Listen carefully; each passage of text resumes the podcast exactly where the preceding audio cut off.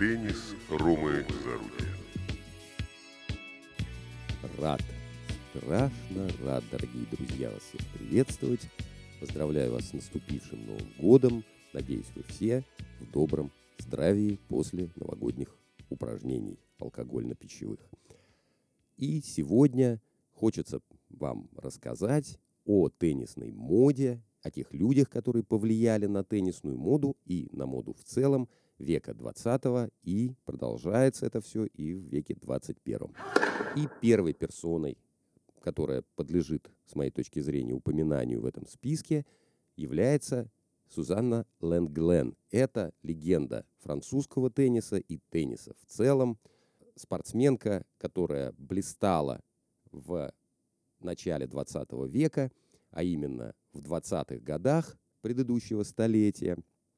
И именно Сюзанна Лэнгглен во многом определила то, тот вид, который сейчас имеют теннисисты на корте, как женщины, так и мужчины, кстати сказать, и во многом предопределила появление стиля casual, который сегодня доминирует, я бы сказал, на улицах практически э, любого города мира крупного, да и не крупного, пожалуй, тоже. Так вот, кто такая Сюзанна Лэнгглен, откуда взялась, какова ее история. История ее сжата в контексте, о котором мы говорим, такова. Она тренировалась под руководством собственного отца, деспотичного отца, как часто бывает в теннисе. Папа тренировал ее довольно жестко. Он заставлял ее играть с мужчинами для того, чтобы увеличить силу и скорость ее ударов. Он тренировал ее на меткость, раскладывая носовой платок на корте в разных точках и заставляя ее попадать туда. Сегодня это общепринятая методика работы с целями на корте упражнений. Тогда это было новинкой. И в итоге он вырастил спортсменку, которая выиграла все, что могла, там неописуемое количество титулов. Только у Уимблдона она выигрывала 9 раз, кажется, во всех возможных видах. В одиночке 6 раз, в паре, в миксте. Любила пропустить рюмочку коньяку между геймами и революционизировала теннисную моду тем, что появилась на Уимблдоне, это впервые произошло, вызвало крайнее э, недовольство прессы, называли неприличным ее наряд. Она вышла на корт в безрукавке с глубоким, по тем временам казалось, вырезом и в плессированной юбке до икр. А девушки тогда играли в длинных юбках до щиколоток – и в корсетах, не говоря уже о длинных рукавах, и воротничке под горло. Кроме того, она ввела в теннисный обиход бандану или так называемый headband.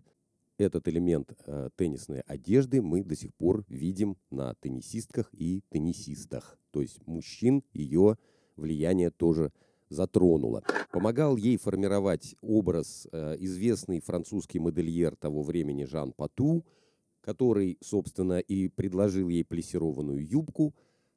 Жан Пату впоследствии, его компания занималась разработкой ароматов Лакост уже после образования компании Лакост.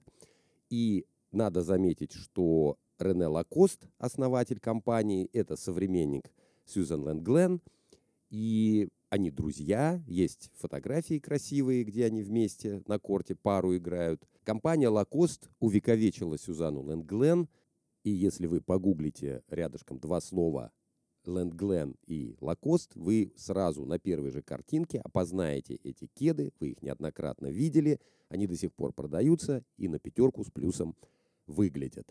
Своей элегантностью, своей техникой, своими победами, своим стилем Сюзанна Лэнгглен привлекала столько внимания, что ее сравнивали с великой балериной Анной Павловой. И, занятный факт, а, она вдохновила Сержа Сергея Дягилева, знаменитого владельца русских балетов в Париже, и хореографа Вацлава Нижинского – на создание единственного лично мне известного балета, посвященного теннису. Написал музыку к этому балету Дебюсси, великий композитор, который, правда, не очень хотел этим заниматься, но ему сценарий там не понравился. Идея была такова, что девочка и, девочки и мальчики скачут э, в саду, ищут мячик до тех пор, пока теннисный, пока не, вдруг не падает самолет. Но когда ему удвоили гонорар, Дягилев удвоил Дебюсси гонорар и убрал падающий самолет, Дебюсси согласился, и это результировало в балете, ссылка на который э, находится в описании подкаста. Полюбопытствуйте. Сюзанна Лэнгленд, к сожалению, умерла довольно рано от диагноза, который в наши дни смертельным не считается, да, собственно, и тогда уже не считался, но, к сожалению, она очень быстро угасла от анемии. Ее имя увековечено также в названии одного из двух самых крупных кортов, арен э, на Ролан Гарос. И кроме того, в истории моды она осталась как человек, который ввел моду на загар за счет вот этих изменений в одежде, за счет открытых рук и ног ниже колена.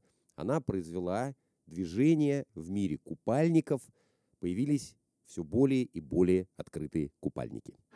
Теперь перейдем к уже упомянутому имени Рене Лакост по прозвищу Крокодил.